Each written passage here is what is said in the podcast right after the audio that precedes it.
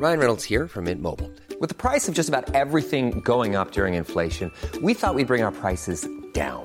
So to help us, we brought in a reverse auctioneer, which is apparently a thing.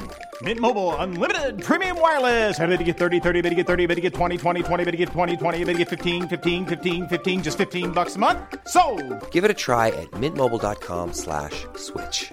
$45 upfront for three months plus taxes and fees. Promo for new customers for limited time. Unlimited more than 40 gigabytes per month. Slows. Full terms at mintmobile.com. Heraldo Podcast, un lugar para tus oídos. Noticias del Heraldo de México.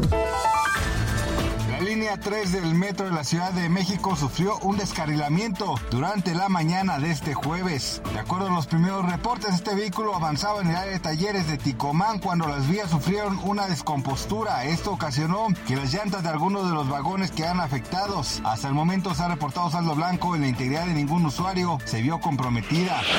Este jueves el Sismológico Nacional informó sobre un sismo magnitud 4.8 cuyo epicentro se localizó al oeste de Acapulco Guerrero. De acuerdo con la plataforma digital de alertamiento y gestión integral de riesgos en México, el sismo fue de intensidad ligera a moderada en la zona de Acapulco Guerrero y no ameritó la activación de la alerta sísmica.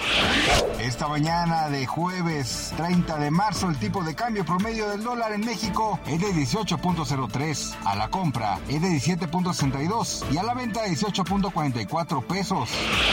El Centro Europeo para el Control y la Prevención de Enfermedades emitió una alerta por un brote transfronterizo y persistente de un tipo de salmonela denominado Wirchop ST16 en cinco países europeos y Estados Unidos, el cual está ligado a la carne de kebab que se sirve en restaurantes locales. De acuerdo con el informe, hasta este jueves se han notificado 210 casos, 2 en Dinamarca, 111 en Francia, 26 en Alemania, 4 en Irlanda, 34 en Países Bajos, 32 en Reino Unido y 1 en Estados Unidos.